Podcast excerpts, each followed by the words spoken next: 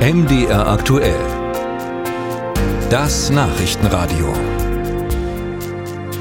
Die große Kreisstadt Coswig liegt malerisch an der sächsischen Weinstraße zwischen Dresden und Meißen, hat gut 20.000 Einwohner, Kirchen, Freibad, Museum, Bibliothek ist alles da. Und in Coswig wird heute, wie in allen anderen Rathäusern auch, der neue Tarifabschluss im öffentlichen Dienst durchgerechnet. Es geht um höhere Gehälter für die Angestellten und damit auch um die Auswirkungen auf das städtische Leben. Darüber reden wir mit dem parteilosen Oberbürgermeister von Coswig, jetzt bei uns am Telefon. Guten Tag, Thomas Schubert.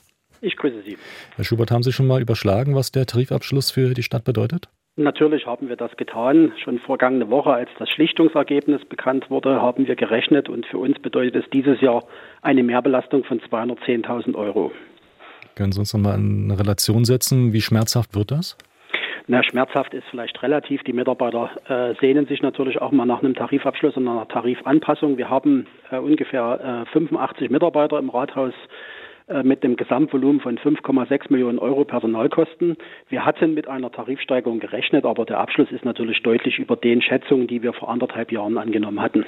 Inwieweit helfen denn da dieses neue Mittel, diese vereinbarten Einmalzahlungen, die ja der eigentlichen Tariferhöhung, diesen 5,5 Prozent vorgeschaltet sind? Na, die helfen äh, in mehrfacher Hinsicht, weil sie nicht automatisch das Tabellenentgelt dauerhaft erhöhen. Wir gehen ja alle davon aus, dass insbesondere die Energiebelastung vielleicht auf dem Niveau, wie wir es letztes Jahr und dieses Jahr ja gesehen haben, nicht dauerhaft sind. Insofern sind Einmalzahlungen das passende Mittel dafür. Und diese sind äh, sozialabgabenfrei, weswegen die Zusatzbelastungen für die kommunalen Haushalte natürlich etwas kleiner sind durch Einmalzahlungen.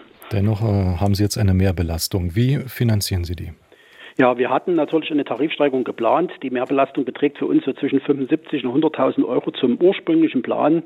Äh, wir werden in diesem Jahr deswegen äh, nicht irgendwelche Maßnahmen äh, kürzen müssen oder ähnliches. Wir haben das Glück, dass wir letztes Jahr ein sehr steuerstarkes Jahr hatten und da uns Rücklagen bilden konnten, die wir dieses Jahr zur Deckung dafür einsetzen werden. Wie funktioniert Koswig? Warum haben Sie so hohe Steuerrücklagen auch bilden können, im Gegensatz zu vielen anderen Kommunen? naja, wir sind konjunkturell ganz gut durch die Corona-Jahre noch durchgekommen und die Koswiger Wirtschaft ist breit aufgestellt, weswegen wir äh, durchaus zwar Unternehmen hatten, denen es schlechter ging, aber auch einige, denen es deutlich besser ging, die dann also höhere Steuern gezahlt haben. Und wir haben äh, einen gut strukturierten, äh, seit vielen Jahren durch Haushaltskonsolidierung gut aufgestellten Haushalt, der äh, keine Schulden mehr hat. Und insofern gelingt es dann auch mal in einem Jahr wie letztes Jahr äh, Rücklagen zu bilden, die in einer Situation wie dieses Jahr bei den höheren Tarifabschlüssen helfen. Koswig ist schuldenfrei. Wie geht das? das ist im Kernhaushalt ist das so. Wir haben natürlich auch noch städtische Gesellschaften, die die Infrastruktur finanzieren. Dort muss man der Ehrlichkeit halber sagen, dort äh, existieren noch Schulden. Aber das sind die sogenannten rentierlichen Schulden, wo also der Bürger äh, als äh, Energieabnehmer oder als äh, Mieter einer Wohnung äh, regelmäßig auch ein Nutzungsentgelt zahlt, was kostendeckend ist und so, dass die Schulden dann auch wieder entsprechend zurückgeführt werden können. Das bedeutet also, Sie müssen jetzt keine Gebühren einheben oder naja, mehr Abgaben einfordern? Oder? Ähm, äh, wir werden keine Steuern erhöhen, wir werden auch keine Leistung einstellen, aber zur Wahrheit gehört dazu, dass man natürlich äh, in regelmäßigen Abständen Gebührenkalkulationen überprüft und dass äh, diesen Automatismus wird es gehen. Äh, wir werden die Verwaltungsgebühren für die Zukunft neu kalkulieren. Das geht von der Feuerwehr über äh, das normale ähm, Geschehen, was so an Verwaltungsleistungen in einer Kommune da ist.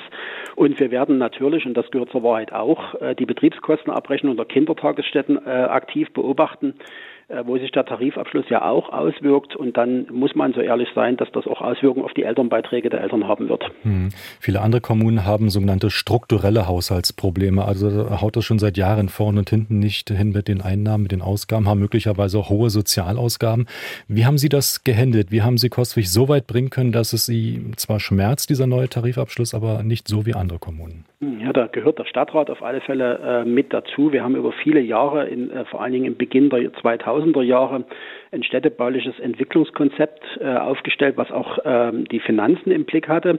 Und wir hatten uns mehrere langfristige Ziele gesetzt, zum Beispiel was die Personalausstattung angeht, was die Entschuldung angeht. Man kann Geld immer nur einmal ausgeben, sagen wir immer. Und wenn der Stadtrat auch langfristig denkt und trotz unterschiedlichen Besetzungen bei seinen Zielen bleibt, dann kann man auch langfristige Ziele erreichen die wir bei der Haushaltskonsolidierung konsequent genutzt haben über viele Jahre. Und irgendwann äh, kann man dann auch mal Erfolg damit äh, erzielen und hat sich so konsolidiert, dass man gut für die Zukunft aufgestellt ist und auch mal so ein Jahr wie dieses Jahr mit dem Tarifabschluss gut verkraften kann.